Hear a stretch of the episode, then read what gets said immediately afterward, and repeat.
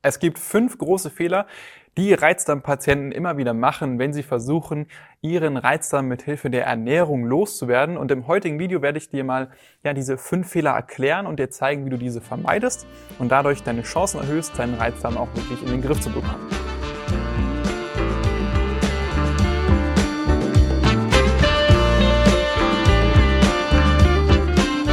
Herzlich willkommen zum Reizdarm to go Podcast. Mein Name ist Jonas Endres und du bist hier genau richtig, wenn du nach Lösungen suchst, um deine Reizdarmsymptome in den Griff zu bekommen, um ein freieres Leben mit mehr Lebensqualität zu führen. Jede Woche sprechen wir hier über verschiedene Aspekte der Therapie bei Reizdarm, neue Erkenntnisse aus der Forschung und führen Interviews mit Experten. Viel Spaß mit der heutigen Folge.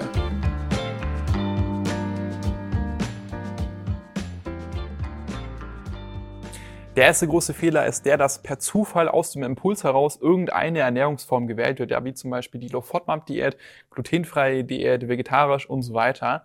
Und das Problem dabei ist eben das, dass diese Diäten meistens nur ja, wenige oder vielleicht sogar auch nur ein Problem des Reizdarms angehen. Denn der Reizdarm ist, wie wir heutzutage wissen, ein komplexes Zusammenspiel aus vielen verschiedenen Problemen, ja wie zum Beispiel der verringerten Artenvielfalt im gastrointestinalen Mikrobiom. Dann gibt's eben noch diese ja, viszerale Hypersensitivität, also die sensible Verbindung zwischen Hirn und Darm. Dann kann aber parallel auch noch ein Leaky Gut vorliegen, eine Dünndarmfehlbesiedlung. Es können auch noch Nahrungsmittelallergien, verschiedene Nahrungsmittelunverträglichkeiten vorliegen oder auch noch eine Motilitätsstörung.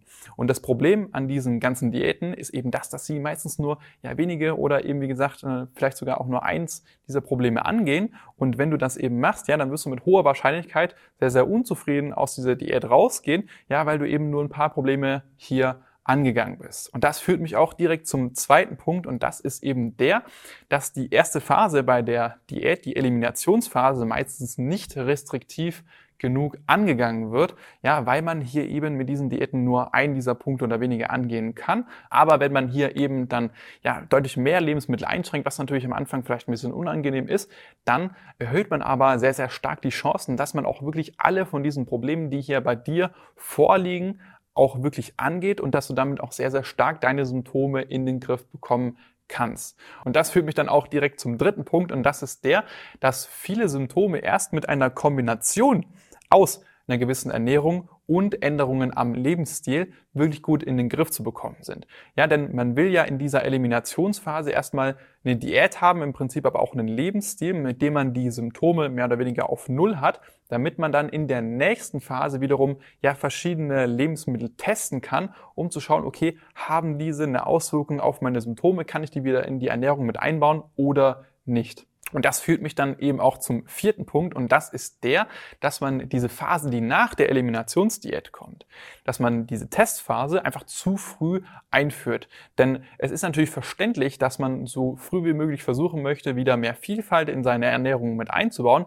Aber das Problem ist halt das, dass wenn du keinen Lebensstil, keine Ernährung hast, mit der du deine Symptome mehr oder weniger auf Null hast, dann wirst du es eben auch sehr schwierig haben, einen guten Test durchzuführen. Ne? Denn in dieser Testphase ist es ja so, ja, man ähm, hat idealerweise eben die Symptome auf Null und kann dann ein Lebensmittel über ein paar Tage hinweg testen und dann gucken, okay, reagiere ich darauf oder reagiere ich nicht. Je nachdem kann man es dann halt wieder in die Ernährung einbauen oder eben auch nicht. Aber wenn du deine Symptome noch gar nicht wirklich gut im Griff hast, dann kannst du das halt wirklich nicht sagen. Ne? Dann hast du vielleicht hier mal was eingeführt, hast dann aber ähm, grundsätzlich auch noch das eine oder andere Symptom einfach mal zufällig und dann kannst du eben wirklich nicht sagen, okay, kam jetzt, kamen jetzt die Symptome von dem Lebensmittel oder kamen die Symptome jetzt einfach so zufällig und damit, ja, ist eben diese ganze Testphase dann wirklich für die Katz gewesen, weil du eben diese Eliminationsphase nicht richtig durchgeführt hast und mit der Testphase zu früh gestartet hast. Und der fünfte große Fehler ist eben der, dass die Ernährung meistens nicht alltagstauglich genug gestaltet wird.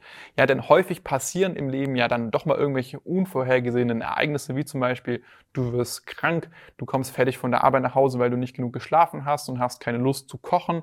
Ja, du musst vielleicht auch mal ein paar Tage weg auf Geschäftsreise und kannst da zum Beispiel nicht kochen. Und da bringt es dir natürlich nichts über die lange Frist gesehen, wenn du immer wieder diese ja, Ernährung dann unterbrechen musst, dann wieder an Symptomen leiden musst, denn dann dann hast du ja wirklich langfristig deine Symptome nicht richtig im Griff. Und hier ist es eben umso wichtiger, dass man diese erste Phase mit der Eliminationsdiät auch richtig durchzieht, damit man dann auch in der zweiten Phase, in der Testphase genau herausfinden kann, okay, ja, welche Lebensmittel muss ich hier unbedingt meiden, damit diese meine Symptome nicht triggern und damit ich dann eben genau weiß, okay, was muss ich machen, um die Symptome im Griff zu behalten. Und dann ist es natürlich hier auch wichtig, dass man diese Ernährung eben ja alltagstauglich gestaltet, indem man das mal mit jemandem bequatscht, der sowas schon öfters mal begleitet hat, der hier auch ein gewisses Praxiswissen hat.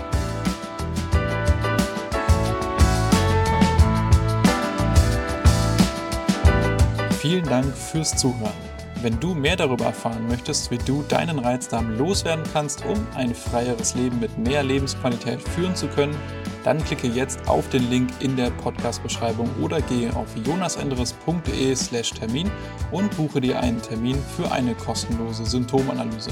In diesem 45-minütigen Gespräch analysieren wir gemeinsam deine Situation und erstellen einen individuellen Schritt-für-Schritt-Plan, wie du deine Reizdarmsymptome nachhaltig loswerden kannst. Denk bitte daran. Wenn du dich nicht um deine Gesundheit kümmerst, wird es mit der Zeit von alleine nicht besser werden.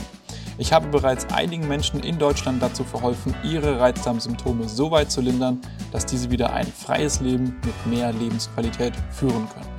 Und wenn du wissen willst, ob das auch für dich möglich ist, dann sichere dir jetzt einen Termin unter www.jonasandres.de/termin.